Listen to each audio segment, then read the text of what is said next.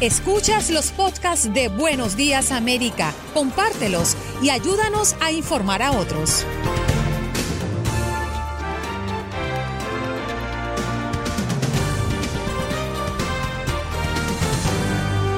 Buenos Días América conversamos con Tamoa Calzadilla, periodista de Univisión, las mentiras que escuchamos en el primer debate presidencial. Mario Amaya, productor y talento del programa Mi Raza Tu Liga, de nuestra afiliada oficial en Los Ángeles, nos vino a comentar del más reciente comentario del gobernador de California y también el calor que se vive en el estado. En nuestro segmento cuenta conmigo María Olmeda Malagón del Departamento del Censo. La fecha límite del censo del 2020 está de nuevo en duda. Esther Poveda, líder del trabajo de investigación de Univisión, las cicatrices de la pandemia, el golpe del COVID-19 en los hispanos. Raúl Painberg, como toda la semana, nos acompaña con sus comentarios alrededor de la política. El periodista argentino Diego Cejas viene a contarnos la importancia que ha dejado el legado de Quino, recientemente fallecido con Mafalda. Y todos nuestros colaboradores, Jorge Hernández desde Miami, Max Pérez Jiménez desde Nueva York y hoy la participación especial del doctor Mejía.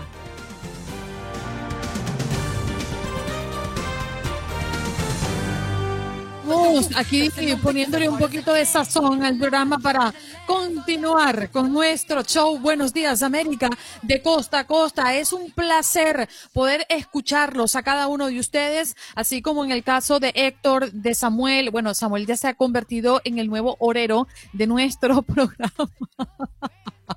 Y Héctor, gracias por comunicarte. ¿eh? Ha sido siempre un placer. Y todos los que se comunican a través del 1833-867-2346, aquí esperando sus llamadas para que compartan sus ideas con nosotros, cualquiera que sea. La comisión de debate promete cambios al formato para que la discusión entre los candidatos sea más ordenada. ¿Usted cree que teniendo el moderador la posibilidad de apagar el micrófono de los candidatos se ganaría en respeto y contenido? Llámenos y participe. 1-833-867-2346. Bueno, hoy les tenemos una sorpresita a todos nuestros oyentes, en especial a los que nos escuchan desde Guado 1280, nuestra maravillosa gente de Nueva York. Muy buenos días, doctor Mejía. ¿Cómo está? ¿Cómo amanece? ¡Huepa! ¿Cómo estás, Andreina Gandica? Un saludo especial para ti y todo ese equipo brillante de la radio. Tremendo programa que están haciendo ustedes cada día. Muchas gracias, doctor. Se, aquí. se han adueñado de la audiencia de todo Estados Unidos porque ustedes están de costa a costa. Pero qué bien, qué maravilla estar aquí contigo. Bueno, doctor, nosotros estamos bien contentos un día como hoy, cuando tenemos eh, temas sumamente polémicos sobre la mesa, pero estaba pensando eh, en la entrada de su participación sobre lo que ya había anunciado Moderna, el CEO de la compañía farmacéutica, dijo que no tendrán la autorización para el uso de vacuna antes del 25 de noviembre. Y esto está directamente relacionado con las fechas, ¿no? De las próximas elecciones, que serían 20 días antes de eso. Es decir, que al menos Moderna dice que no la va a tener antes de las elecciones. ¿Usted considera que este asunto eh, de tener o no tener la vacuna previo a las votaciones eh, presidenciales podría estar afectando directamente al actual presidente Trump? Doctor? Mira, me encantaría someterme al orden de la pregunta. Pero siento, si tú me lo permites, no, si tú me lo permites, claro está, eh, quisiera salir de, esos temas en estos debates, no, porque esto no es un combate, sino no, es un combate, no, un debate, y, y tratar otros temas porque siento como que tú tienes ahí un desfile de invitados especiales, eh, tiene otros médicos también que podrían, eh, desde el punto de vista de la óptica de la medicina social, salpicada con un poquito de política, tratarte ese tema. Hay otros temas que quisiera que tú me lo permitieras tratar tangencialmente y que no veo que estén siendo abordados en muchos programas. Si me lo permite. Este programa es suyo, doctor. Thank you. Mira, este quiero abordar el tema de la necedad en el enfoque de la salud. Por ejemplo, el médico debe comunicarse más con los pacientes y tiene que haber de alguna manera algún ministerio de comunicación en el área de salud que veo que desgraciadamente se ha politizado. Quiero ponerte esto como ejemplo. Yo recuerdo cuando teníamos que hacer medicina social, íbamos a algunos sectores marginados muy pobrecitos, donde eh, tenía un régimen de creencias sustentado en supersticiones.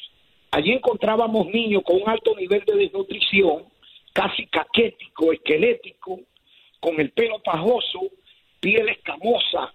Bueno, un niño en una desnutrición, te, digo, de una caquexia. Y entonces, ¿qué encontrábamos allí en la historia clínica? Cuando tú le preguntas a los padres qué sospecha que puede ser que el niño come, ellos dicen, no, me han dicho que es una bruja que me está chupando el niño y era común esta creencia. Nosotros tomamos las muestras de laboratorio y resulta que la mayoría de estos niños que veíamos que tenían tricocéfalos, amebiasis, ascaris, oxiuros y una serie de parásitos que se estaban consumiendo a los niños. Entonces, este régimen de superstición de creencia llevaba a los padres a creer y sustentar esto en que eran brujas que chupaban a los niños. Nosotros decíamos, pero ven acá, esto no lo vemos en niños ricos, en hogares de personas de buena posición económica. Entonces, si una bruja va a chupar, debería chupar niños ricos que deben tener más sangre y más nutrientes. No, no van a venir a chupar niños pobres.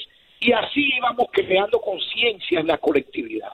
Porque encontrar, entonces desparasitábamos a esos muchachos. Era parte de la labor que teníamos que hacer eh, por la Universidad Autónoma de Santo Domingo. Entonces, otra cosa, Andreina, una gente tiene una enfermedad viral, los virus se diferencian mucho de la bacteria, de los hongos y de otros microorganismos que provocan enfermedades, pero tienen una característica sustancial, que son cíclicos. Un virus llega, hace un cuadro clínico y al tanto tiempo desaparece, con tratamiento o sin tratamiento. Si el paciente logra sobrevivir el virus, cumple un ciclo y se va. Así como el virus de la gripe, el virus del sarampión, el virus de la parotiditis o la papera, papá, pa, esos virus.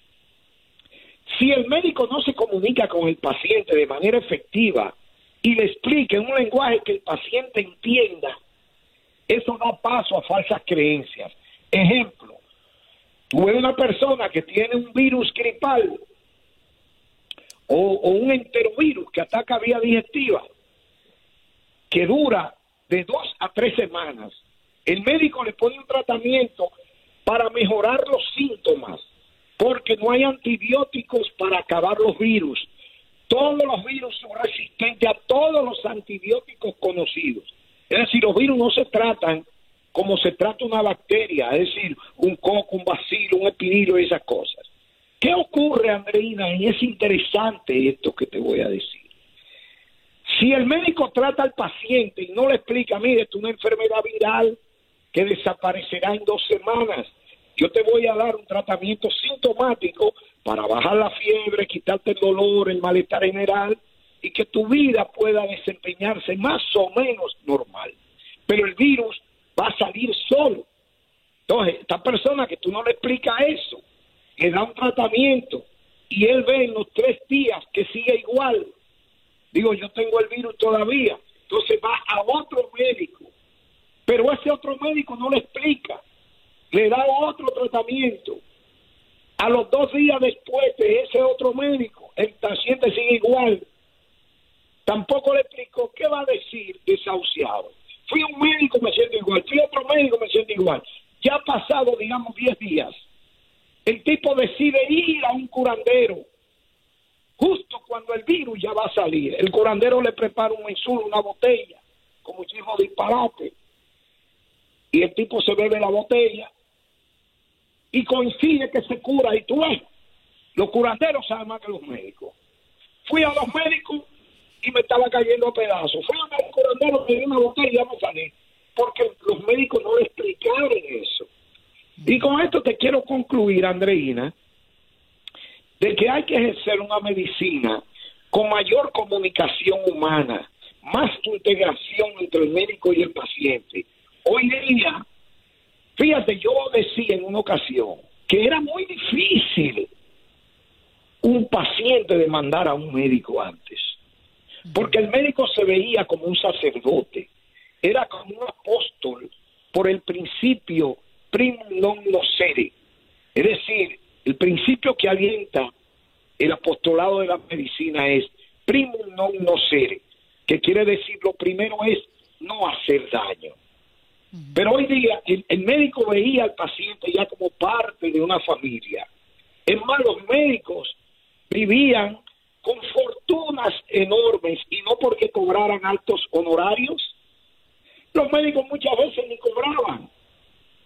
Y tú sabes de dónde venía, de los llamados PA o pacientes agradecidos. A veces los pacientes sentían un nivel de agradecimiento tan alto hacia el médico y su vocación de ayudar, que les regalaban una tierra. Doctor, yo tengo una tierra con una casa en que se yo a dónde, pero yo no visito esa casa. Si a usted le interesa, se la regalo. Y los médicos tenían vaca, tierra, casa por todas partes, porque los pacientes se la regalaban. Hoy todo eso ha cambiado porque el médico ha comenzado a ver al paciente, no como paciente, sino como a un cliente y todo esto se ha vuelto un negocio, todo un verdadero negocio. Hay un lobismo en las farmacéuticas que un día vamos a hablar de eso si tú quieres. Y lo Ahora, pero no sé, y todo eso, y la vacuna. Si hoy por hoy en este país es fácil demandar a un médico porque todo lo que te hacen firmar eh, previo a una intervención te dicen prácticamente que hasta la mala práctica está a favor del médico. O sea, te firman que no son responsables de absolutamente nada. Te dejé hablar, ¿verdad? Sí, doctor, usted es muy buen oyente. Ah, bueno. Tron debería aprender un poco de eso. bueno, doctor, fue un placer tenerlo, ¿eh? Dime, invítame más a tu programa, Andreina. Este programa es negocio. Ahora los pacientes están acechando que el médico se equivoque para pegarle una demanda en la costilla. Ay, Dios mío. Todo ha cambiado, Dios mío. Sí, todo ha cambiado, doctor. Es un placer tenerlo acá, como siempre. Este programa es suyo, doctor. Venga cuando quiera, ¿yo? Gracias, joven. Gracias por invitarme. El próximo jueves tendremos una sección similar, ¿correcto? Claro, por supuesto, todos los jueves el doctor Mejía y mucho cuidado si no lo vamos a tener con más frecuencia aquí. Porque usted es un madrugador como todos nosotros. Muchas gracias, doctor. Que pase un lindo jueves. Gracias, igual. Adelante. Vámonos con Gaspar, que está en la línea telefónica. Adelante, Gaspar. Buenos días. Bueno, Andreina. Buenos días, Ander. ¿Quién habla? Bueno, Gaspar. Ah, ok, adelante Gaspar, te escucho. No, pues aquí dando la temperatura en Chicago, estamos en 45 grados, amanecimos fríos, un poquito nublado, ya se está despejando, hay este, hay lluvias pasajeras, ayer llovió un poco y se espera una bajada fuerte de temperaturas en los próximos días y luego después vamos a volver a tener ese calorcito que nos va a llegar de allá de los incendios de California. Con esto fue mi reporte de temperatura de Chicago y espero que las personas que quieran la temperatura de las diferentes ciudades nos ayuden a dar la temperatura para que Andreina pueda seguirnos entreteniendo los días. Mira, Gaspar, rapidito que nos quedan unos 30 segundos. ¿Estarías de acuerdo con que ese botón de mute se aplique en estos debates? Mira, yo creo que eso sería innecesario si la gente que estudia en los debates tuviera educación, pero mientras no tengan educación, cualquier cosa que les pongas no va a funcionar. Y yo solamente quiero terminar con esto, con esto. Hay dos cosas que le debemos de tener miedo en este mundo, la ignorancia y la corrupción. Cada una es muy mala por sí sola, pero cuando se combina es terrífica. Y hay mucha gente ignorante que, que, es abusada por la gente corrupta, que sí sabe que esa gente es ignorante y se aprovecha de ella. Y este presidente es un buen ejemplo de eso. Por eso, edúquense, no sean corruptos y no confundan inteligencia con maldad, porque una cosa es ser inteligente y otra cosa es ser un abusivo que solamente busca la forma más fácil de aprovecharse de los demás. Este, esa persona dijo que el presidente era muy inteligente.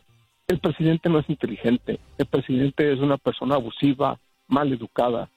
Y, lo único que hace es aprovechar su poca inteligencia para aprovechar la inocencia y la, y la ignorancia de los demás. Gracias.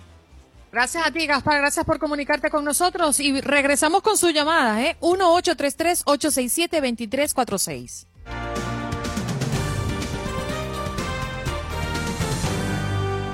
A ver, Max Pérez Jiménez, desde Nueva York, nos acompaña. Muy buenos días, compañero. Andreina, buenos días. Qué placer escucharte. Amaneció lindo en Nueva York, un día placentero con temperatura por los 60 grados. Hoy tendremos temperatura máxima por los 70 grados. Qué gusto oírte, Andreina, después de, haber ganado, ¿verdad? Sí, sí, claro. Eh, eh, eso eh, no tiene precio. Pero estamos hablando de, las grandes ligas y yo no volteo a ver la NBA por ahora. No, no, no, no. Yo te hablo de lo positivo. Yo no quiero nada negativo, absolutamente nada negativo. No, bueno, Andreina, tantas noticias que han pasado, ya son 10 en los vecindarios de la ciudad de Nueva York donde los casos de coronavirus han aumentado a un ritmo alarmante, superando el promedio de, la ciudad en 3.7 eh, en los últimos 14 días, según el Departamento de Salud.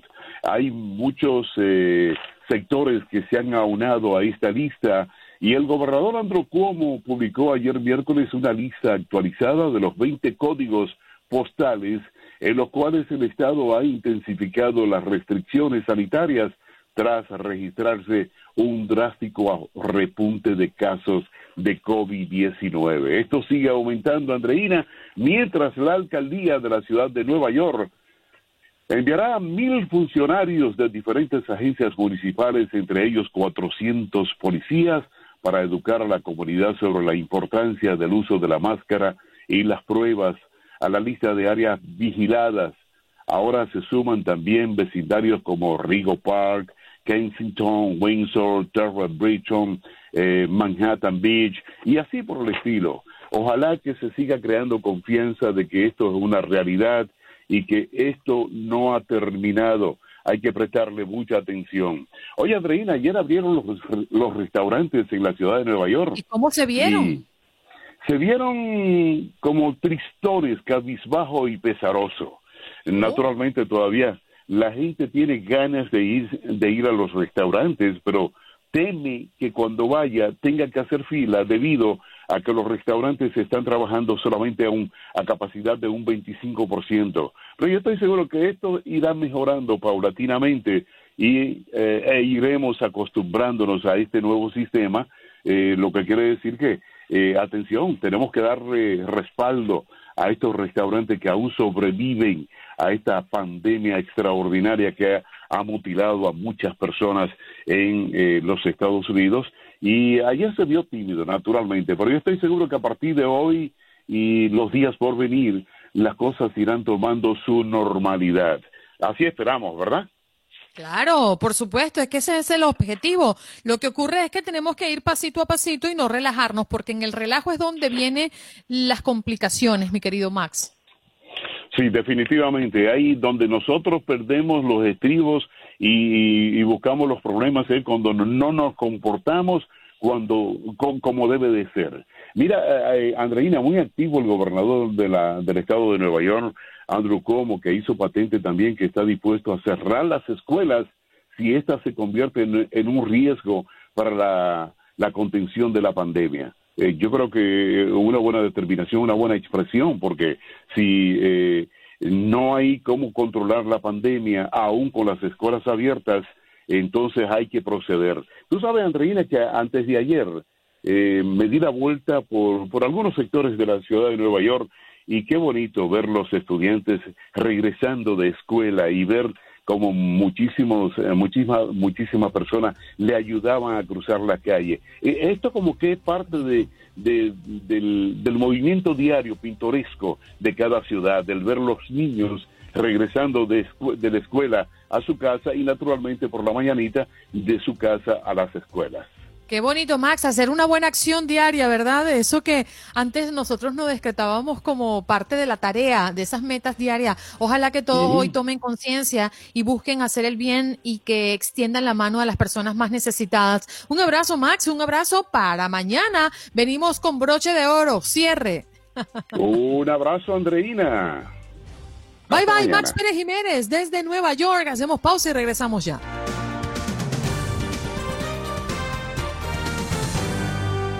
Nos vamos al sur de la Florida porque allí está Jorge Hernández, periodista de Univisión 23 Miami. ¿Cómo estás, mi querido amigo? ¿Cómo amaneces? Mi amiga Andreina, ¿cómo estás? Feliz día. Buenos días, América. ¿Cómo amaneces? Bueno, bien, eh, triste partida doble, uno porque el Miami Heat perdió terrible y número dos con esta noticia que quiero abordar contigo me llamó sumamente la atención porque hayan a siete niños hambrientos y en condiciones deplorables en el condado de Miami-Dade. Pareciera que la madre los habría abandonados. Eh, ¿Qué sabes de este caso? Es un terrible caso que las autoridades siguen investigando. Es una madre de origen cubano que ha sido arrestada bajo cargos de negligencia infantil. Hallaron a estos siete hijos de ella con edades entre 4 a 17 años, hambrientos y en condiciones deplorables en una casa de North Miami Beach. Ella fue identificada como Eli Diensley Pérez, tiene 35 años. Los había dejado supuestamente para irse con su esposo desde hace dos meses. ¿Se imagina? Según el informe, no los llevaba hace más de cinco años a un médico y uno de los menores llamó a la policía porque su madre ni siquiera lo había inscrito en una escuela. Esta mujer se encuentra libre bajo fianza. Es un caso obviamente terrible que estamos cubriendo aquí en Noticias 23 esperando a cubrir más de este terrible incidente. Imagínense ustedes para que tengan un poco de, contexto sobre el tema. Dentro de la casa los niños casi no tenían alimentos y en la nevera había un paquete de muslos de pollo y una mínima cantidad de arroz. Los niños dijeron que a veces tenían que comer arroz de desayuno porque no tenían nada más. Tampoco tenían ropa ni sábanas limpias y hacía ya dos meses que no iban a una lavandería. Oh my God. Por otra parte, eh, ya estamos conociendo los detalles para regresar a los salones de clases, ¿no? Así es, el condado de Miami-Dade decidió finalmente dar su brazo, brazo a torcer, no ir en contra de la recomendación del secretario de Educación de la Florida, Richard Corcoran, y decidieron que este lunes 5 de octubre sería el regreso presencial de los alumnos a las aulas escolares. Obviamente, el, sindicato de maestros aquí sigue poniendo el grito en el cielo, siguen en pie de guerra. Ahora también se ha revelado que los sistemas de buses del condado Miami-Dade aún no están preparados para ese regreso. Obviamente no sabían la fecha exacta y toma eh, crear todo este sistema para poder recoger y llevar a los niños a sus casas. Así que es otro tema también álgido que estamos cubriendo. Por otra parte, hoy en la mañana la Junta Escolar de Broward que se había rehusado también a seguir esta recomendación hecha, el bueno, no fue una recomendación, fue una orden del secretario de Educación de que todas las escuelas de la Florida debían reabrir para este lunes 5 de octubre. Ellos habían dicho que no, que ya habían tomado una decisión para el 14 de octubre, pero parece que hay una reunión esta mañana a las 10 en punto. Nuestra colega María Fernanda López va a estar cubriendo este tema. La Junta Escolar de Broward se reúne para discutir precisamente ese tema de la apertura. Cabe, cabe resaltar que si se iban en contra de las recomendaciones del Estado, podrían haber perdido mucho dinero que les ofrece el Estado. En eso está. Millones de dólares, sí, señor. Gracias, Jorge. Un abrazo para ti y agradecemos siempre que pases por acá por Buenos Días, América. Siempre aquí para ayudarte, mi amiga. Cuentas conmigo. Bye bye. Gracias. Jorge Hernández, periodista de Univisión 23 Miami, hablándonos de lo que es noticia en el sur de la Florida. Hacemos una pausa y regresamos ya.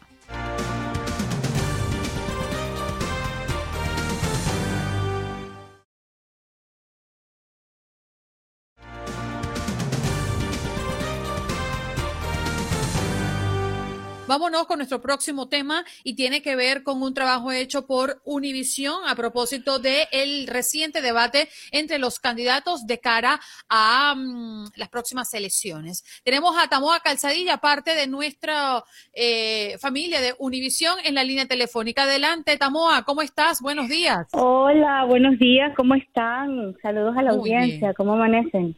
Muy bien. Tamoa ya es de la casa, ¿no? Sí. pero claro una prima más en esta gran familia de Buenos Días América. Gracias. Bueno, Tamoa, vamos a hablar de esos datos falsos que se han dado en medio de este debate. ¿Por dónde comenzamos?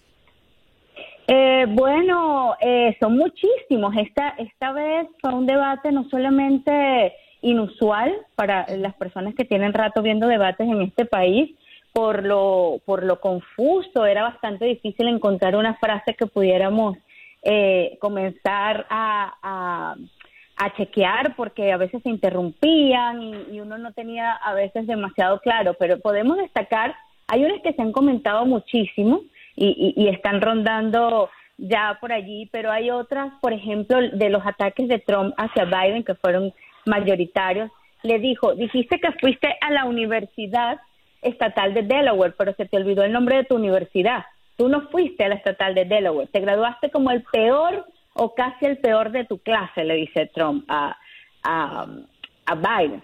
Y bueno, esto es falso porque jamás ha dicho eh, Biden eh, lo contrario. En realidad, incluso el, el, el, el, portavoz de la Universidad Estatal de Delaware ha dicho, Carlos Holmes, que, que él nunca ha dicho eso, que solamente ha dicho que, que apoya la universidad. Y bueno, sí, en, realidad Biden tampoco ha escondido que, fue un gran alumno, así que no, no sabemos de, eh, por qué hace este, este ataque el presidente. También... ¿Aló? No, no, no, adelante, Tamoa, por favor. eh, tenemos algunas algunos chequeos que hicimos sobre, bueno, en realidad eh, la, la jueza la jueza eh, eh, propuesta por Trump para magistrada de, de... Ah, bueno, tenemos el caso aquí. Alguien me, me, sugiere que hable de los millones de dólares en impuestos que dice el presidente que ha pagado. Millones, millones de dólares en impuestos pagué entre 2016 y 2017. Bueno, falso y la investigación del, del New York Times acaba de demostrar que pagó en esos años 750 dólares cada año y en años anteriores no, no, no lo hizo, ¿no? Tamoa. Eh, dígame. Fíjese que a mí me causa mucha admiración la rapidez con la que usted y el equipo del detector de mentiras en los debates de Noticias Univisión eh, trabajan, porque no acababa de terminar el debate y ya estábamos viendo al aire a Patricia Janiot presentando los primeros resultados de ustedes. Recuerdo incluso que uno de los primeros anuncios que hizo Patricia Janiot fue que era verdadero que cuando Joe Biden aseguró que el presidente Donald Trump no tenía un plan para la salud en Estados Unidos. Esto se lo digo porque me lleva a preguntarle, desde el análisis que ustedes hicieron, ¿quién dijo más mentiras? el presidente Donald Trump o el ex vicepresidente Joe Biden? El presidente Donald Trump, sin duda. Y esto no solamente lo, lo puede chequear el detector, esto nuestros aliados, nosotros pertenecemos a la alianza Fact Chat, que son 10 de las de las páginas fact checker en inglés certificado, más las dos cadenas eh, en español en Estados Unidos, entre las que por supuesto está Univision, hicieron también sus propios chequeos y es indudable el presidente Trump es quien más miente. Eh, y es una mentira sistemática, o sea, dice mentiras abiertamente que rápidamente, como dices tú, podemos comprobar porque lo, lo hace sistemáticamente. Entonces ya tenemos como las frases que usa y ya tenemos como dónde ir a buscar porque es recurrente. Por ejemplo, esto que dice de que él mandó las tropas a, a Kenosha, eh, que mandó a Minnesota y cuando estaban las las protestas eh, por Black Lives Matter. Y ya se sabe que no es así, los alcaldes incluso han, han, han dicho que no es así. Entonces él, él lo repite una y otra vez. Entonces por eso algunas cosas con el presidente son como muy fáciles porque las repite, ¿no? Y mm, en cuanto a lo que decías de, de que no tiene un plan de atención sanitaria, sí, eh, sobre todo que sustituya eh, a Obamacare como en, su conjunto, porque ha lanzado algunos que, que, bueno, puede cubrir algunas cosas con farmacéutica y algo, pero no como para sustituir a Obamacare, por citar ese, ese que, que contabas, ¿no? Y Biden, eh, aunque sí eh, comete, también dice cosas engañosas y algunas falsedades, son más que todo aquellas que se refieren a cifras, a datos aunque él, él por ejemplo, eh, se suele equivocar con datos eh, históricos de cifras o de, pero no es eh, una cosa sistemática. ¿No? ¿Y a qué se lo explicamos, Es decir, que las mentiras de Trump versus las mentiras de Biden son mentiras diferentes. Eh, voy a ser un poquito puntual y quizás un poco irónica, ¿no? Pero eh, estamos hablando de que son noticias, eh, son mentiras diferentes. Y lo hace en el caso Biden eh, por un tema de que no los tiene claro en su mente o porque intencionalmente quiere ver, creer unas cifras que no son. ¿Cuál es la conclusión a la que llegamos? Bueno, en, en el mundo de fact-check, de, de la verificación de datos, no nos atrevemos a hablar de intencionalidad eh, porque no sabemos, ¿no? Eh, solamente nos vamos al hecho y a decir qué fue lo que pasó, porque no sabemos realmente, ¿no? Y menos en, en campaña electoral donde nadie es tanto, por decir, entre comillas, ¿no? Pero, por ejemplo, Biden dijo anoche que la, la jueza Amy Coney Barrett, la, la, la persona que propone Trump para, para la Corte Suprema, piensa que la ley del cuidado de salud de bajo precio no es constitucional. Y esto es engañoso porque si bien es cierto que ella escribió, estaba todavía trabajando como académica en el año 2017, ella criticó al presidente de ese entonces del, Tribunal Supremo, John Roberts, como autor de, una opinión y ella rechazó un, artículo que tenía que ver con esta ley, la Ley de Cuidado de, Salud, eh, por sus siglas ACA, ¿no? En, inglés. Pero en realidad ella no estaba proponiendo una eliminación completa de la ley, sino que estaba haciendo una opinión sobre una cosa en particular. Entonces, es una, lo calificamos como engañoso de parte de Biden. Que haya sido intencional o tal, pero bueno, sí hay eh, momentos en que él dice cosas que no son exactas, ¿no? Dijo algo que sí comprobamos que era cierto, que tenemos el 5%, el 4% de la población mundial, el 20% de las muertes por coronavirus. Esto es cierto según las cifras que manejamos todos del, del John Hopkins, cuando tú eh, calculas la población mundial, ¿no? que ronda eh, 7.800 millones de habitantes, y vemos que el censo de Estados Unidos estima que viven 300 y tanto, y calcula eh, la cantidad de muertos y de contagios, que por cierto tenemos un mapa del coronavirus que se actualiza constantemente en la página de Univision Noticias, que los invitamos a ver. Eh, entonces sí te das cuenta que, que es cierto. Y de hecho lo vamos a compartir en nuestra página de Facebook. Gracias por estar con nosotros. Nos quedan solo 20 segundos para despedirte, pero valoramos mucho que estés acá y que formes parte de la familia de Buenos Días América. Gracias. Vayan a la página del detector, univision.com slash el detector. El detector. Muchas gracias. Taboa Calzadilla, parte de Univisión, periodista de esta gran casa. Ya regresamos.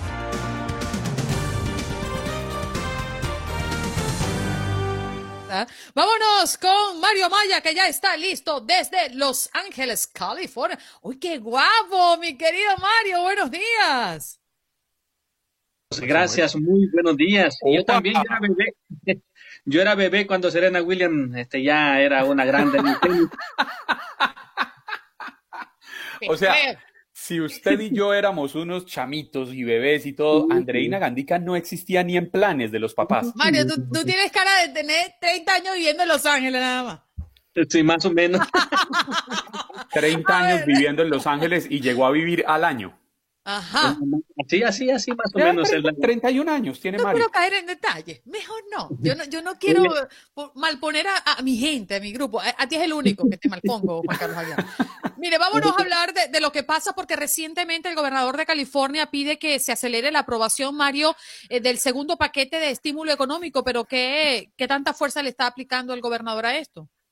Sí, claro, hay que recordar de que California pues es uno de los estados que más está exigiendo en estos momentos por todo lo que se está viviendo, las necesidades que se están viviendo aquí en California, como todo en país, pero California pues ha sido duramente golpeado por lo que ya conocemos, por los incendios, las olas de calor, las manifestaciones, la pandemia, todo eso, ¿no? Y yo creo de que el gobernador pues tiene que ser un poquito más duro o aplicarse un poquito más para que esos 1.200 dólares puedan llegar a los ciudadanos que la verdad están muy necesitados. Ya se ya ha, subido la criminalidad, hay más robos de automóviles en estos en los últimos ah, meses desde que inició la pandemia. Todo ese tipo de cosas, los policías están siendo atacados porque hay que recordar de que el pasado fin de semana un sujeto se metió a una estación de policía, le quitó la pistola a un veterano de la policía, casi 30 años de estar en el departamento de policía en la ciudad de Harbor ahí en San Pedro, que no es una que es una, que es una ciudad que es bastante turística,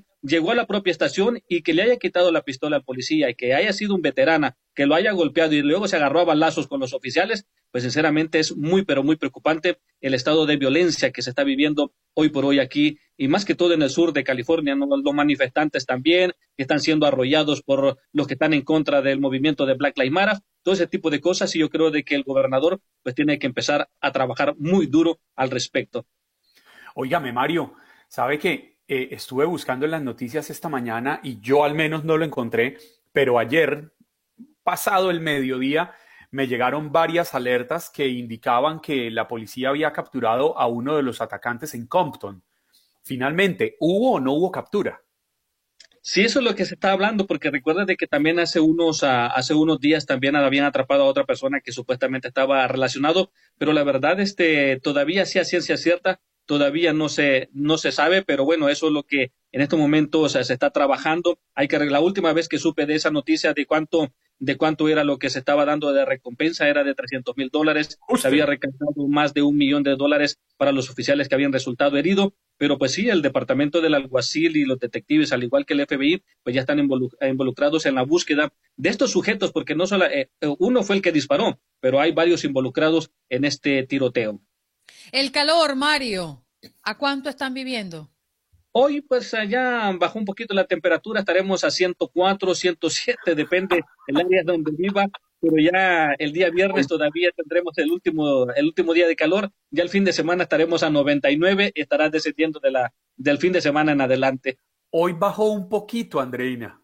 Hoy bajó un poquito y van a estar a 104. El fin de semana ya va a ser fresco, 90, 95. 99. Ah, no, hágame el favor. Aquí, aquí se me sube a 85 y a mí me empieza a dar de todo. Nos reímos, pero la verdad es que debe ser vivir en las pailas del infierno. Sí, pero lo, que pasa es que el calor allá en Miami, nunca he estado ahí, pero me imagino, o en la Florida, me imagino de que es un poco más húmedo. Aquí en el sur de California es seco el, eh, el calor, o sea, se siente terrible.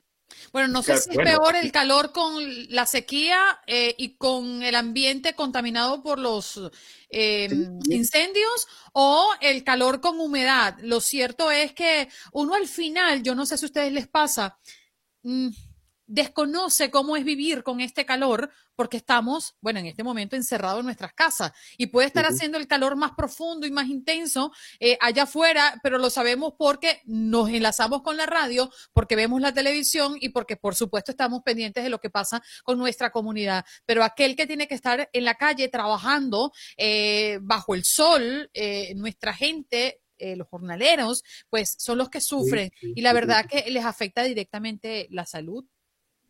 Así es. nuestra gente, los que llevan la comida a nuestra mesa, que son los más indispensables en toda la línea de trabajo en Estados Unidos.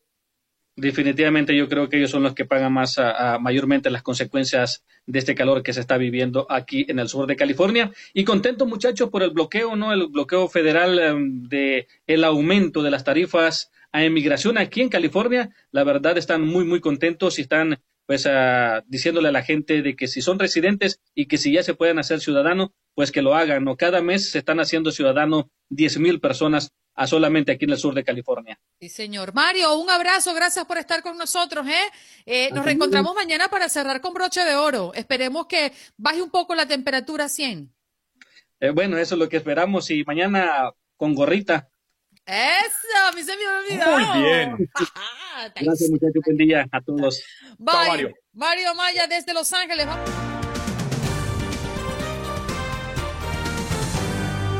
Vamos de inmediato con nuestra próxima invitada. Ella está muy bella el día de hoy, nos acompaña. Gracias. Facebook Live también. ¿Cómo estás? Muy buenos días. Qué, qué bonito verte, María Almedo, nuevamente por esta, por este programa. Gracias, finalmente los veo. Buenos días y buenos días a todos los amigos de Buenos Días América. Bueno, para los que no la identifican todavía, ella es María Olmedo Malagón del Departamento del Censo y es que la fecha límite del censo está de nuevo en duda después de que el secretario de Comercio de los Estados Unidos anunció que el conteo nacional terminaría el 5 de octubre. Pero ¿cuál es la realidad? ¿Qué debemos saber, María? Bueno, ahora mismo lo que debemos saber es que estos son unos casos que siguen en litigación, pero la oficina del censo tiene una orden del secretario de Comercio, que es la agencia bajo el departamento de federal bajo el que estamos, en el cual pues nos da una orden de terminar el 5 de octubre, que es el próximo lunes. Correcto. Oiga, y si, y si se hubiera podido cumplir este plazo, si se cumplirá, ¿qué va a pasar? Bueno, nosotros estamos a la expectativa, pero trabajando muy duro porque ya que tenemos las órdenes de acabar hacia el 5 de octubre, pues estamos trabajando muy duro, estamos ofreciéndole bonificaciones a nuestros eh, censistas, eh, tenemos prácticamente todos los censistas en la calle, estamos cambiando censistas de área, de eh, gente que ha sido muy competente en un, en un área de, de, su estado, pues los estamos cambiando a otras áreas donde tenemos más problemas, pero ya más del 96% de la población ha sido censada, así que nosotros estamos muy, muy positivos de que si la orden es acabar el próximo lunes, nosotros vamos a acabar el próximo lunes. Mm. Sí, María, a mí me, a mí me gustaría, perdón, Andreina, aprovechando que María está acá, invitar a todos nuestros oyentes, a los que no han llenado el censo, en el caso personal, yo lo hice por la línea telefónica, es más, la tengo aquí apuntada, María, dígame si es esta o no, 844-468-2020.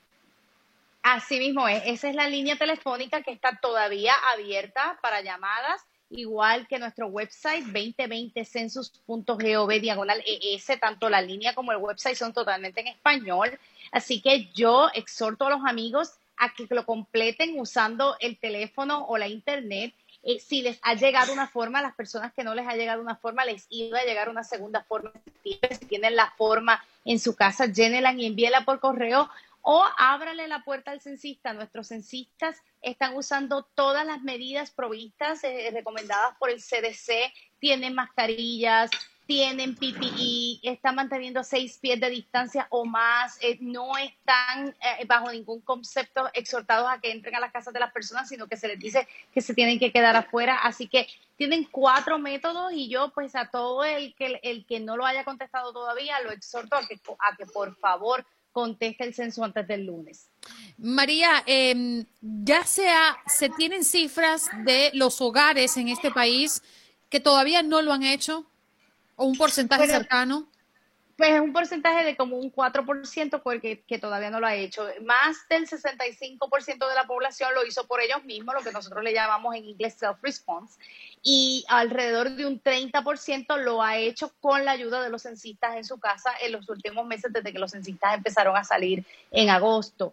Así que ahora mismo lo que tenemos es como un alrededor de un 4% que todavía nos falta, pero sabemos que muchos amigos en la comunidad hispana tienen, tienen miedo de contestar el censo, piensan que compartimos la información con otras agencias y a mí me encanta eh, resaltar que bajo ningún concepto nosotros compartimos la información con nadie. Esta información está eh, protegida por el título 13 de la ley federal, en el cual todos los empleados del censo nos exponemos a cinco años de cárcel y 250 mil dólares de multa si publicamos cualquier tipo de información relacionada con el formulario del censo. Amigos, llenar el censo es fácil y su información está asegurada, como lo dice María, por los próximos 70 años. Llénenlo hoy en univision.com slash censo 2020. Van a poder gestionarlo mucho más rápido. María, gracias por acompañarnos. Gracias a ustedes por siempre recibirme y un saludo otra vez a los amigos de Buenos Días América.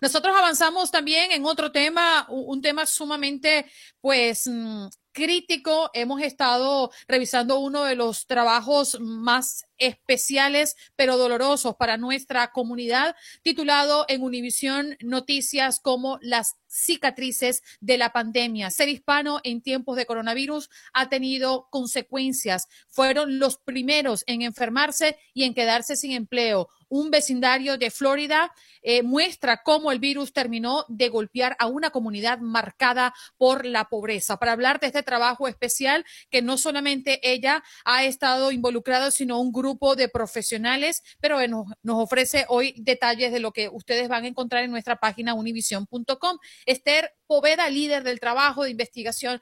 Muy buenos días, ¿cómo estás? Esther, gracias por estar acá en Buenos Días América. Bienvenida. Buenos días, Andreina. Buenos días, eh, Juan Carlos, y a todo el equipo de Buenos Días América. ¿Qué tal estáis? Muy bien. ¿Qué se han encontrado en este trabajo de investigación? ¿Cuál es ese sector del que hablan en Florida que se ha visto especialmente afectado? Sí, como bien explicabas, eh, los hispanos han sido muy afectados por, por, la pandemia, no solo en casos de contagio, que son el grupo más afectado con la tasa más alta de Estados Unidos, sino también en desempleo, y se han visto muy desprotegidos. Entonces, cuando Miami se convirtió, cuando Florida se convirtió en el segundo epicentro declarado de la pandemia, como a mediados de, de julio, el equipo, bueno, un equipo multimedia de, de Univision Noticias decidió ir al terreno y, y, ver qué está pasando. Lo que nos encontramos, sí, perdón. Sí. No, no, no, adelante, Esther, ah, por favor. Sí. Lo que nos encontramos fue pues una población que eh, se vio muy, muy afectada eh, casi todos ya habían estado contagiados. Allá donde íbamos, no sé si eh, conocen el barrio de La Pata, es uno, está en el centro de Miami, es parte de Miami-Dade, y la población es bastante vulnerable, su, sus ingresos son bajos, eh, hay, mucha, hay mucha gente indocumentada, hay muchos inmigrantes. Entonces, el acceso a la información fue eh, clave, la falta de acceso en realidad, para, para el drama que se vio después eh, por lo poco protegidos que, que, que se pudieron eh, encontrar. Es decir, no sabían si debían usar mascarilla o no debían usar mascarilla, no podían dejar de ir al trabajo porque eso significaba no tener ningún ingreso con el que alimentar a su familia. Es, esta gente vive cheque a cheque, entonces dejar de ir a trabajar es un lujo que no se podía permitir.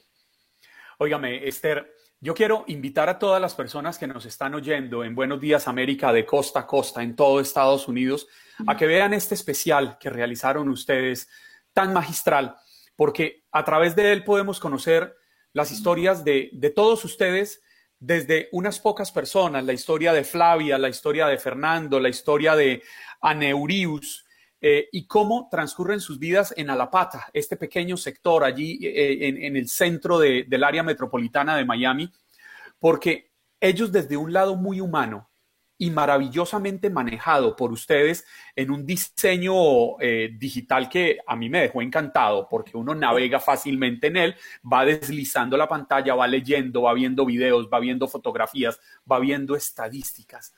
¿De dónde sacan ustedes, Esther, tanta creatividad para en un pequeño documento poder plasmar tanto, pero sobre todo tan humanamente? Bueno, yo creo que la clave es eh, el equipo maravilloso que, hemos estado trabajando eh, sin descanso desde que nos decidimos a, desde que nos embarcamos en este proyecto y el cariño que todos le hemos puesto. La verdad que me alegra que, que, que me comentes eh, que te gusta el diseño y, y, lo fácil que es, porque ese era el objetivo principal. Muchas veces cuando hay algo tan grande, queremos contar una historia tan grande que abarca tantas, eh, tantos diferentes aristas, es difícil eh, como consumidor, como lector, que, que, te enganche hasta el final. Entonces el objetivo era que fuera fácil poner todos los datos eh, de una forma eh, atractiva, que sea fácil de entender, con un diseño, colores, todo. Eh, hay videos, eh, hay muchas fotos, hay un texto magnífico. entonces yo creo que la clave es intentar pensar mucho en el usuario, pensar mucho en nuestros lectores, en, en, en la gente que, que lo pueda ver y darle mucho cariño. ¿Cómo sobreviven estas comunidades eh, plagadas de tragedia en medio de una pandemia, Esther? Porque sí conocemos la calidad humana y mm, ese sentido de colaborar y humanizarse ante la tragedia de, de, nuestra gente en nuestros países. Pero cuando llegamos acá, en muchas oportunidades nos endurecemos y entendemos que el sistema nos obliga a ser quizás mucho más eh, drásticos a la hora de tomar decisiones. En nuestros países yo te presto un dinerito para que resuelva. Acá las cosas se manejan diferente y quizás esa apertura no es lo suficientemente generosa como apoyar como quisiéramos. En el caso de este trabajo investigativo, Esther, ¿con qué te encontraste? Pues sí tienes razón en, lo diferente que es Estados Unidos de, nuestros países, pero al final creo que el hispano no deja de ser hispano nunca. Y te voy a poner un ejemplo, por ejemplo. Eh, Pedro Pablo, que es uno de los personajes que, conocimos, es un líder comunitario que trabaja en, la parroquia de Corpus Christi en Alapata y ha estado eh, ayudando a toda la comunidad sin descanso, eh, repartiendo comida, eh, casi haciendo de, consejero y se ha involucrado muchísimo. Él nos decía que sí, las cantidades, o sea, si antes repartían 100 comidas, ahora son 300, o sea, la necesidad se ha disparado, pero también se ha disparado la generosidad. Entonces, siempre los hispanos como que nos intentamos echar una mano.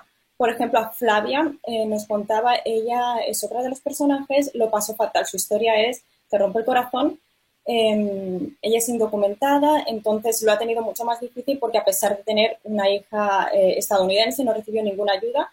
Tanto ella como su esposo se contagiaron, no pudieron ir al, doctor por miedo. Eh, afortunadamente se recuperaron, pero para pagar la renta varios meses amigos le tuvieron que dejar dinero. Entonces, es triste porque lo ha pasado muy mal, pero al final se ve cómo los hispanos siempre nos ayudamos, cómo la comunidad siempre sale y, está siempre ayudando.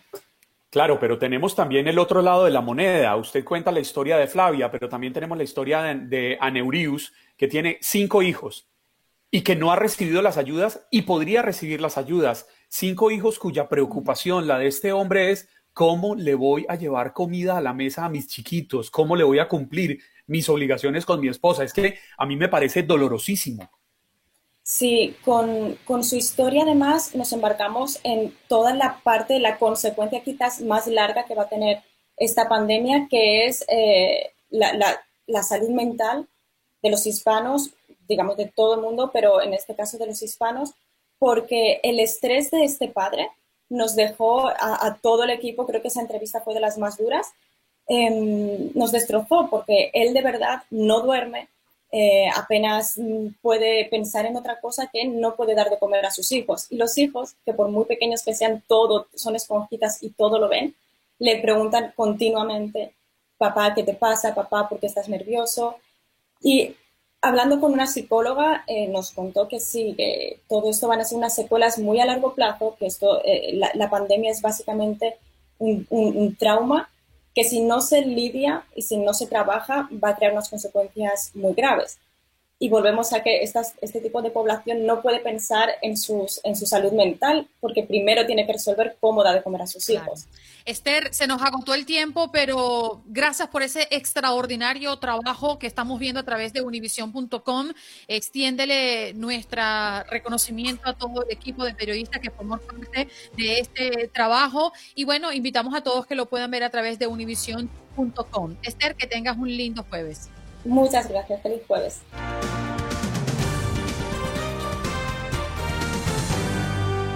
Raúl Painter. Muy buenos días. Hoy es jueves de conversación con Painter. Eso me quedó bueno, ¿verdad? Me quedó bordadito. Buenos días, Raúl.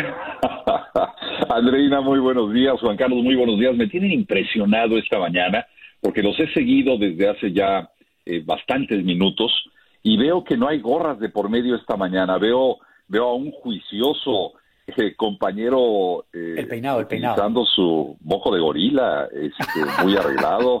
Andreina, muy elegante también. Muchas gracias. Oiga, vamos, a, vamos a ponerle nombre a este peinado, Raúl. Vamos a decir el peinado Painbert. Y a lanzarlo a la moda y, registrar la marca y todo. Los constructores eh, que se dedican a romper y a cambiar calles nos lo van a comprar rápidamente. Mira, Raúl, yo sé que a Juan Carlos le da pena contártelo ahora, pero entre tú y yo te voy a contar algo. Juan Carlos fue a la barbería. Entonces se llevó una foto tuya y le dijo al barbero que por favor él quería quedar como tú. ¿Puedes creer eso? Yo eso lo confesé el pasado martes, señor Andreina. Raúl es testigo. Yo lo, lo, dije al aire. Dije, yo fui donde mi barbero y le dije, quiero quedar como Raúl Peinberg. Lo, que, pasa es que me dejaste, me, dejaste impactado, Juan Carlos. Me dejaste impactado y no me diste tiempo de, reaccionar. tú sabes que, esto tiene derecho de autor, o sea, me tendrías que pagar regalías por el uso de ese peinado, imagínate. Se viene una demanda, se viene una demanda. No, no, pero mire, mire Raúl, yo, yo, me, yo me mandé a pintar este lunar blanco aquí arriba precisamente para romper un poco y, evadir esos derechos de autor. No, no, no. Tú sabes que había un, gran cantante mexicano, Miguel Aceves Mejía, que su distintivo era precisamente ese lunar blanco, parecido al que tú tienes, nacía un poco más hacia la frente, pero fue un distintivo de toda su carrera y fue un intérprete mexicano, eh, te diría yo allá por los años 50, 60, eh, que obviamente no me tocó eh, escuchar, pero a mis padres sí, pero del que obviamente pues siempre vi su imagen eh, artística con esa característica de lunar blanco que ahora porta nuestro querido Juan Carlos, además del peinado Painberg. Yo cuando le vea le voy a echar tinte negro. Yo sí se lo voy a echar. Le voy a tomar una foto. Bueno, mi querido Estamos en materia. Sí, señor. Hoy tenemos sobre la mesa... ¿Cómo, ven? Adelante, adelante, Andreina. Sí. A, a ver si, si tú logras darnos un toque de mm, de serenidad en toda esta, e, e, esta noticia convulsiva y tiene que ver con que la comisión de debate promete cambios al formato para que la discusión entre los candidatos sea más ordenada. ¿Tú crees que ese botón eh, para poner en mute a los que no les corresponde hablar en el momento en los debates pueda funcionar? Esto podría aportarnos un debate mucho más eh, rendidor. A ver, ¿tú qué piensas, Raúl? Bueno, mira, eh, eh, en, términos estrictos, el debate es eh, simplemente la capacidad de dos, tres o más personas para exponer puntos de vista, para criticar y para decir estoy de acuerdo o estoy en desacuerdo. El punto aquí es que, bueno, los debates, sobre todo los debates políticos, ha estado, han estado marcados por el respeto a los acuerdos previos y por los tiempos que cada uno de ellos necesita para poder exponer sus respectivas plataformas. Aquí lo que vimos fue un verdadero circo, fue un verdadero salpa afuera, como dicen en muchos lugares, en donde no se respetaron tiempos, en donde hubo constantes interrupciones eh, por parte del presidente, hay que decirlo, y esto resulta más que obvio, eh, como parte de una estrategia que lo único que logró fue catalogar a este debate como el peor debate político de la historia de los Estados Unidos. Así está siendo catalogado por los expertos y por los analistas políticos.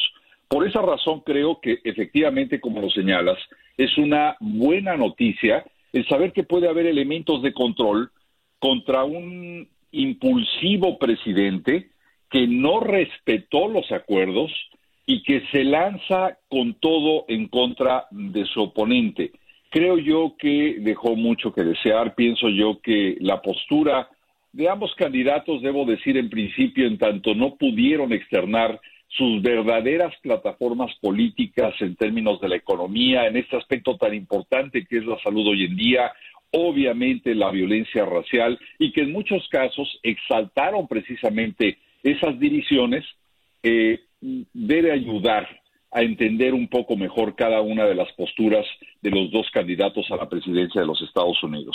¿Será el botón que cierre el micrófono de un presidente o de un candidato demócrata? ¿Será eh, la interrupción electrónica para que a pesar de que cuestione y se encime sobre el tiempo del otro, eh, nos permita entender mejor las posturas? Creo que todo es válido cuando se trata de apostar a la democracia, Andreina. Y creo yo que el ejemplo que dieron los dos candidatos no llenó las expectativas de un pueblo que está realmente en una de sus peores etapas, en una de sus peores condiciones por la pandemia, por la economía y por el, quebranto eh, eh, a la unidad que hoy presenta este país. Eso le iba a decir, Raúl, hablando de ese último punto eh, que usted menciona, en que ninguno de los dos llenó las expectativas, porque independiente, yo estoy de acuerdo con usted, el que más faltó el respeto a las normas de juego fue el presidente Donald Trump, no solo faltándole respeto a las normas, sino atacando personalmente a su contendor Joe Biden, pero también increpando fuertemente a Chris Wallace. Eh, eh, he sabido que atacar al moderador de un debate es una mala estrategia en, términos eh, de comunicación. Sin embargo, Joe Biden también alcanzó a perder el control en un par de oportunidades, resalto especialmente aquella en la que llamó payaso al presidente Y yo sí creo, con todo el respeto que me merece Joe Biden, que a uno puede no gustarle Donald Trump, pero llamar payaso al presidente es faltarle el respeto a una investidura precisamente por parte de una persona que quisiera y busca ostentar esa misma investidura presidencial.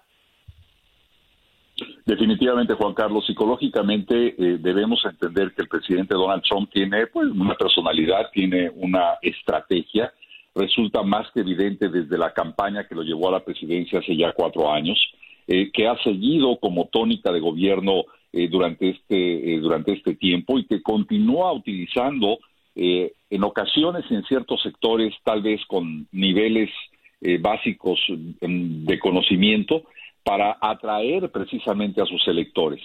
Es el bullying, es esa personalidad agresiva que trata de intimidar a su oponente. Eso fue exactamente lo que hizo Donald Trump. No podíamos verlo de otra manera. Hubo muchos eh, como yo, eh, diría yo que desde un ámbito naíz, eh, Juan Carlos, te lo digo con toda honestidad, esperaba que este debate fuera un debate no tuviera un mínimo marco de respeto, en donde hubiera un mínimo marco de atención a los tiempos que cada uno merece, pero no es así. Y no es así porque tenemos a un presidente sui generis con una personalidad que, bueno, dista mucho del normal o del tradicional político, eh, yo no diría norteamericano, yo diría de muchos otros países. Pero bueno, es finalmente parte de su estrategia y es parte de lo que lo ha llevado a la presidencia. En esta ocasión no sé si le va a funcionar Muchas veces el moderador, como tú mencionas, representa en muchos sentidos eh, a lo que el pueblo quisiera preguntarle, a lo que el pueblo quisiera cuestionarle a uno o a otro candidato. Y creo yo que la falta de respeto hacia un moderador, pues podría, eh, psicológicamente hablando, en términos de la política, interpretarse como una falta de respeto al pueblo. Yo creo que la falta de respeto al pueblo se dio con el comportamiento fundamentalmente del actual presidente de Estados Unidos, y con la pérdida de la estabilidad, del equilibrio de un Joe Biden que ha tenido la experiencia suficiente en la vicepresidencia de este país. Eh, Pember, tú eh, iniciaste queriendo arrancar con una idea y yo te interrumpí. ¿Nos traías, ¿Nos traías algo especial hoy? Bueno, básicamente creo que esto, mi pregunta para ustedes, si eh, realmente eh, nos gusta el circo, yo diría, eh, para quienes vieron este debate y se sintieron satisfechos, creo que sí. Mi punto de vista es que lo que tuvimos fue un circo político, fue una vergüenza nacional que no llenó las expectativas de un país que requiere respuestas en momentos de pandemia y de crisis económica y de división. Para mí son los tres aspectos fundamentales que no pudieron ser abordados del todo, como tampoco fue aprovechado del todo el, el as bajo la manga que tenía un partido demócrata gracias a una investigación periodística que demuestra que el presidente Donald Trump, a pesar de que dice que ha pagado millones, se sigue negando a mostrar públicamente sus documentos de pago de impuestos. Eso yo te voy a dar mi opinión y, va muy apegada a tu idea. Y es que si yo quiero ver un circo, basta con abrir prensa en este país para ver cómo los políticos arman su circo a diario, ¿no? Se tiran uno contra otros y apenas se acerca mucho más eh, ese 3 de noviembre, buscan echarle más candela y sacar, bueno, documentos de donde no hay por debajo de las piedras a ver cómo le restas eh, poder a aquel político con el que compites, ¿no?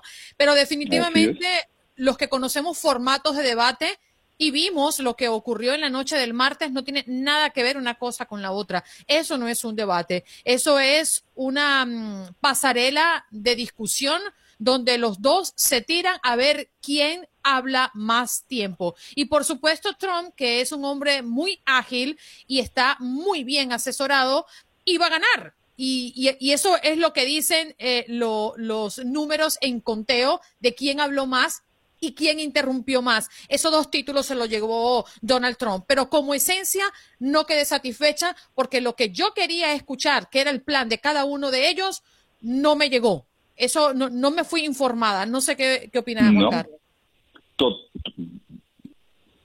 No, eh, rápidamente para oír a Raúl. Eh, yo creo que nadie ganó. Yo creo que no gana Donald Trump, yo creo que no gana eh, Joe Biden.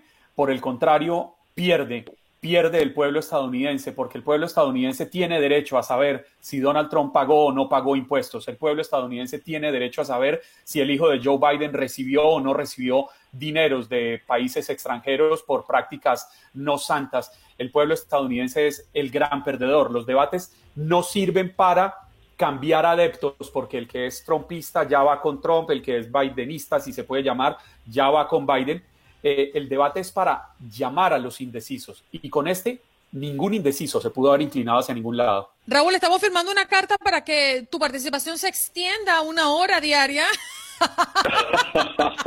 el tiempo se nos agotó. un abrazo un abrazo, Juan Carlos, igualmente, y ojalá que todos entendamos que esto debe ser de propuestas. Si no las hay a través de un debate, hay que buscarlas en los medios hay que buscarlas en el Internet, es por la democracia de este país. Raúl Peinberg desde Texas acompañándonos como siempre con sus comentarios alrededor de la política en este país. Hacemos una pausa, regresamos en cuestiones de minutos.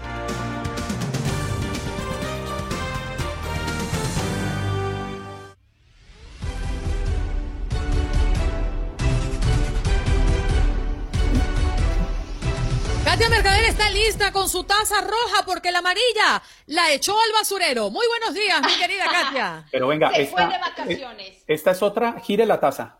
Tiene los puntitos de color. Esta es otra diferente a la de ayer. Es otra, claro que sí, es que actualicé mi colección de tazas. Ah, chicos, bueno. La amarilla la mandamos de vacaciones. Pero además actualizó la colección de peinados porque También, todos los también. días está, todos los días está viniendo con una apariencia totalmente diferente. Estamos experimentando. Ahora te vamos a llamar fashionista a ti. Eso, eso. No, no, no, no necesita experimentar, Katia. Que experimenten los que no se tienen confianza. Usted se ve bella de cualquier forma. Muchas gracias, Juan Carlos. y muy Dicho días, esto, señoritas Mercader y Gandica, por favor, los micrófonos son de ustedes. Deleítennos con la información deportiva. Les voy a decir un secreto. En el rundown aparece cuando entra Katia un minuto para que Juan Carlos la salude y diga todo lo que quiere. Entonces después sí arrancamos con el contacto deportivo. Entonces me quedan 20 segundos. No, no, ya las acabaste. Katia, vamos a hablar de la final de la NBA. Déjame llorar primero. Ay, ay, ay, ay, ay, Andreina. Bueno, a ver, qué Lloro, barbaridad. lloro, lloro con Andreina. ¿Sí? Qué tristeza. Bueno, mm, a ver, es que era un poco de esperarse, pero chicos, la serie es larga. Todo puede pasar porque después de lo que vimos previo del hit, la verdad es que aún no sabemos si nada está dicho, pero sí, efectivamente, en el juego 1 de las finales de la NBA, pues el Miami Heat cayó de esta manera, 116-98 ante los Lakers. Ojo, eh, porque tuvieron una ventaja favorable de 32 puntos que apenas Miami pudo medio equilibrar ya sobre el último periodo. Anthony Davis terminó el encuentro con 34 puntos, 9 rebotes y 5 asistencias. LeBron James que se quedó a una asistencia únicamente del triple doble. Y bueno, por el hit, Jimmy Butler fue el mejor hombre que sumó 24 unidades. Y hay una muy mala noticia para la quinteta de Florida, esa es la verdad. Las bajas de Goran Dragic y Bam Adebayo a la mitad del partido. Esperemos que para el viernes que se dispute el juego 2 puedan estar de regreso y con la plantilla completa. Yo espero, obviamente, que esto no sea una barrida, ni mucho menos, que Miami Heat pueda eh, para equilibrar en el juego 2 y posteriormente, bueno, pues tener mucho más emociones en las finales de la NBA. Pero bueno, pues Lakers por ahora Chicos, llevándose el primer juego con la etiqueta de favorito y cumpliendo todos los pronósticos. Este es el efecto que me mm, dejó uno de los triples de mm, Anthony Davis. Yo estoy así, porque además es- empezó a las 9 de la noche tarde para nosotros. Y de repente yo veo así, no, ese no la va a meter desde ahí. Y cuando la metió uno hace así.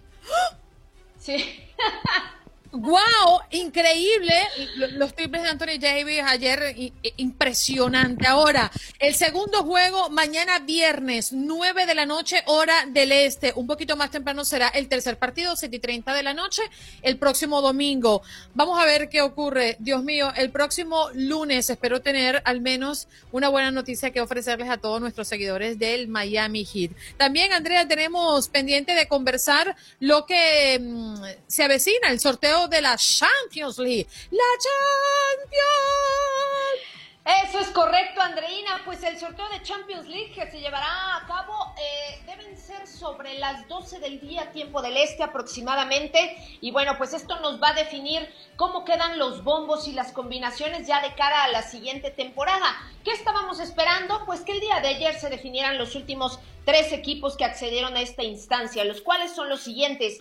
Krasnodar, Red Bull Salzburg y el Midland.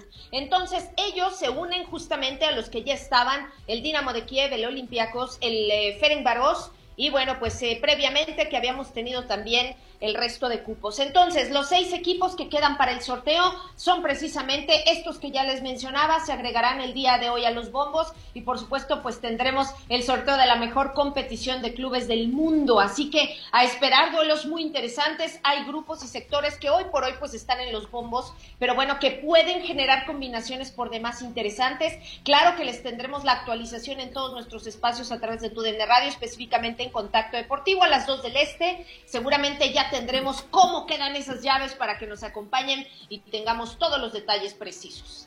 André, eh, Andrea, Katia, Katia, el béisbol de las grandes ligas que ya ha arribado a su segundo día de postemporada. Entre los resultados que nuestra audiencia pues celebra, por supuesto, está el triunfo de los Yankees de Nueva York, un hit de DJ LeMayu ante el taponero de Cleveland, el todopoderoso Brent Hunt rompió un empate en la novena entrada y catapultó a Nueva York a la serie divisional de la Liga Americana, venciendo 10 por 9 ayer a el equipo de Cleveland. Es correcto, Andreina. Y vaya partido, es que mira, y lo decías bien ayer, entre una cosa y luego NBA y tuvimos el Juego de México y el pendiente de los Cholos y bueno, total que eran las 12.30 de la noche prácticamente del este y no terminaba este partido, estaba empatado a ocho carreras por eh, bando entre los Yankees y los Indians. Finalmente, ya lo has descrito bien, se despegan los bombarderos del Bronx para quedar 10 a 9 y poner esta serie eh, 2 a 0. Por otro lado, otro partido que también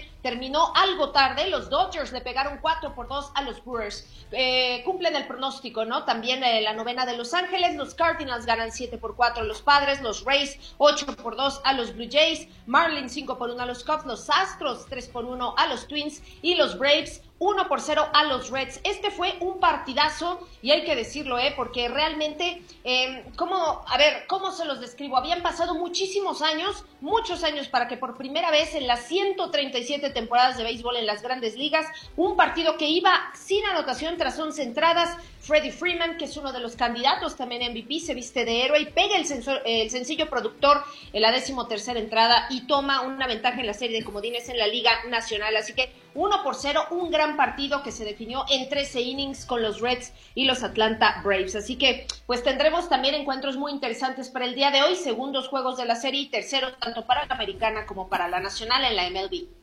Suerte a los equipos, vámonos. Eh, esperemos que este desenlace, porque además ya las grandes ligas han anunciado que venderá boletos para las series por campeonatos divisionales. Así que creo que las cosas se van a poner un poquito más atractivas ahora con público, poco en los estadios. Sí, poco, pero bueno, eh, de alguna manera pues es eh, algo bueno, es algo positivo. Y aunado a esta información, Andreina, la Liga MX también ha afirmado que podría tener ingreso en algunos estadios, en algunos recintos, para cierta cantidad de aficionados, ya de cara a, bueno, lo que es la liguilla o postemporada en la Liga Mexicana también. Todavía falta, todavía falta, hay que reiterar, no en todos los estadios podría estar autorizado, pero bueno, esto de alguna manera es una buena noticia, sobre todo para la afición, y poder conservar todavía los temas de sana distancia, los temas de cuidarnos y responsabilidad personal. Óigame, Katia, hacen, hacen una pregunta aquí, pero un oyente hace una pregunta, otro oyente se la responde y se desata un unos comentarios chéveres. ¿De qué parte de México es Katia Mercader? Katia Mercader, pregunta Darían Guzmán. Bueno, yo soy nacida en Jalisco, en la ciudad de Guadalajara, soy Ah, bueno, entonces le responde, eh, ya le digo, ya le digo, perdóneme que se me escapó. Félix Rosado, no. Ramiro Aceves, de Guadalajara, tapatía 100%. Y entonces Darían Guzmán vuelve y le responde, muchas gracias, ya sabía yo, las tapatías son las más hermosas de México. ¿Cómo ve usted eso? Ah? ¡Qué belleza! Bueno, eh, eh, tiene, tiene, fama, ¿eh? Tiene fama de... tenemos, se dice. tenemos, tenemos. Eso sí, por favor, inclúyase antes de despedirte, me voy a hacer una autocorrección. No se trata de público en las series adicionales, sino para los partidos eh, por la serie de campeonato, tanto de la Liga Nacional eh, como la americana y la Serie Mundial en Arlington. Eh, Katia, un beso grande. Nos reencontramos mañana para cerrar la semana. Gracias, Chao, Katia. Feliz día. Besos y abrazos.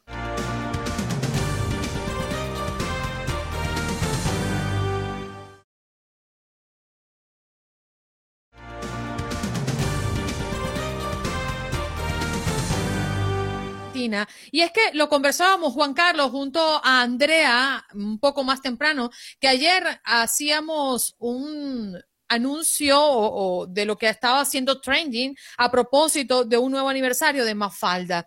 Y horas después recibimos esta lamentable noticia que muere el dibujante Joaquín Salvador Lavado, mundialmente conocido como Kino y quien fuese el creador de las aventuras de Mafalda. Para hablar un poco qué ha significado Mafalda en nuestra cultura, en nuestra región, tenemos al periodista argentino Diego Cejas con nosotros. ¿Cómo está, eh, señor Cejas? Bienvenido. Hola Andreina, ¿cómo estás? Hola Juan Carlos, buenos días América. Muchas gracias, qué ánimo, qué bonito escucharlo así cuando estamos en medio de un reconocimiento tan importante, ¿no? Porque explíquenos qué tan importante era Aquino en Argentina y también para la región, dejando un gran legado, las aventuras de Mafalda. Vos sabés que, que Mafalda para nosotros eh, ha pasado y ha, y ha roto esa barrera de lo que es la caricatura con, con lo que es el personaje real. Yo creo que aquellos que hemos mm, criado con las revistas, con las páginas de Kino y de Mafalda, eh, para nosotros Mafalda superó eso, lo del dibujo. Es un personaje real, es nuestra amiga, es nuestra hermana del barrio.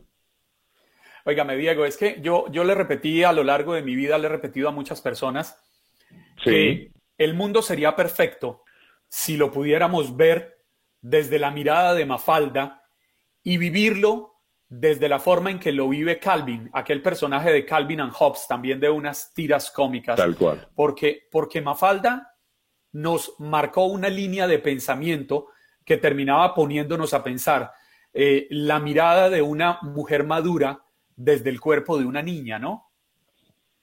Esa, esa, inteligencia, esa ironía, esa mafalda inconformista, ¿no? Contestataria y sensible al mismo tiempo con los, bueno, con los derechos de los niños, de la naturaleza, de, los derechos de la mujer, y en cómo ha, trabajado a lo largo y de apenas también Juan Carlos Andreina, de apenas nueve años escribió Quino y dibujó a Mafalda, y que hoy está más presente que nunca.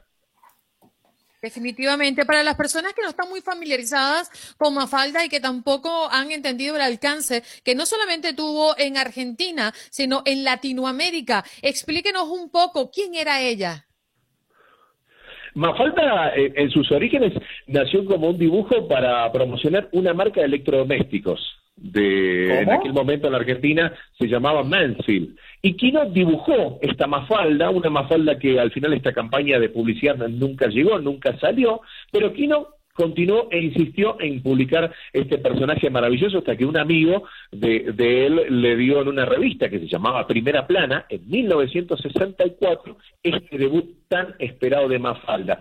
Que recordemos, el debut de Mafalda fue el 29 de septiembre de 1964, pero sin nacimiento fue el 15 de marzo.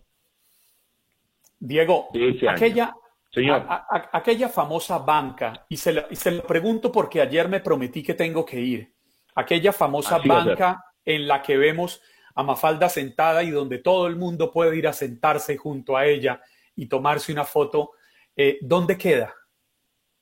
En la famosa, en el barrio de San Telmo, esto queda muy cerca del obelisco, este símbolo característico de la ciudad de Buenos Aires, de la Argentina, está a muy pocas cuadras en un barrio que se llama San Telmo, eh, allí en la Argentina, en Chile 371, en esa esquina te vas a sentar, Juan Carlos, y vas a tomar, y hay un cartel que dice, aquí vivió Mafalda, y vas a disfrutar de esas historias maravillosas de este personaje único, en la Argentina y en el mundo, ¿no? Traducido a más de 30 idiomas.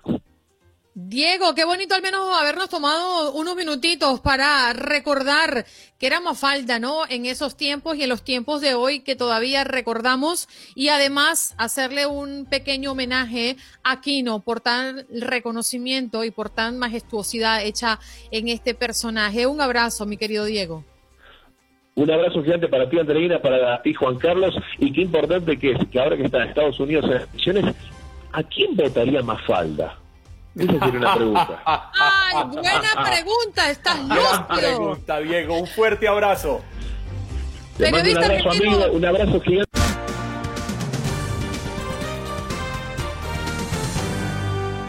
Hoy tuvimos en el programa al doctor Mejía Torres, que pasó por aquí para hablarnos de temas muy peculiares. De Univisión Digital nos acompañó la periodista Tamoa Calzadilla hablándonos sobre eh, las mentiras que se dijeron en el debate presidencial. Nuestros colaboradores y amigos en cada una de las ciudades, Max Pérez Jiménez desde Nueva York y Jorge Hernández desde Miami. María Olmedo Malagón del Departamento del Censo, recordándonos la importancia de responder el censo y el tiempo se acaba. Mm, Mario Maya, que es parte de la familia ya de Buenos Días América, conversando de lo que ocurre, el calor y todo lo que está alrededor del gobernador desde California. Esther Poveda, periodista de Univisión Digital, también hablándonos sobre un trabajo especial que realizaron las cicatrices de la pandemia. El periodista argentino Diego Cejas conversando del el legado que ha dejado Quino después de partir físicamente el día de ayer y por supuesto hoy recordando a Mafalda. Y los acertados comentarios políticos y la realidad de los Estados Unidos en la voz del periodista Raúl Peinbert. Sí, señor, ha sido un programa que nos deja y nos invita a la reflexión, Juan Carlos.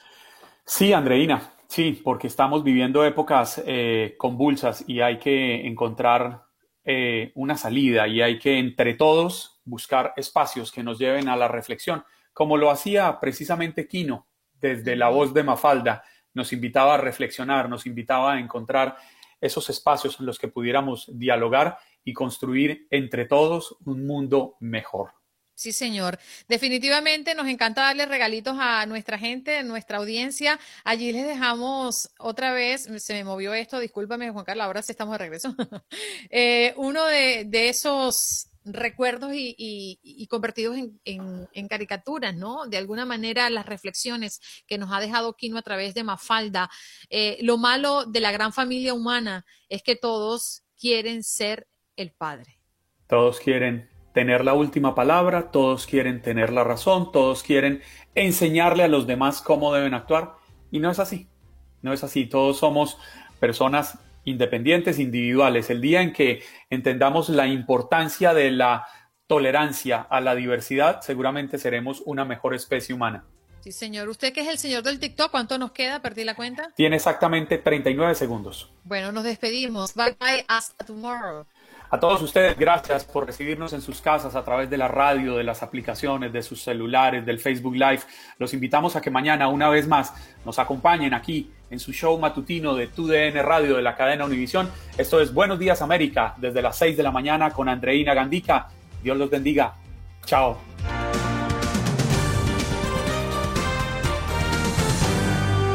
Espero que hayas disfrutado de nuestro podcast y recuerda que puedes seguirnos en las redes sociales en Buenos Días AM. Esa es nuestra página en Facebook. Nos reencontramos en otro podcast.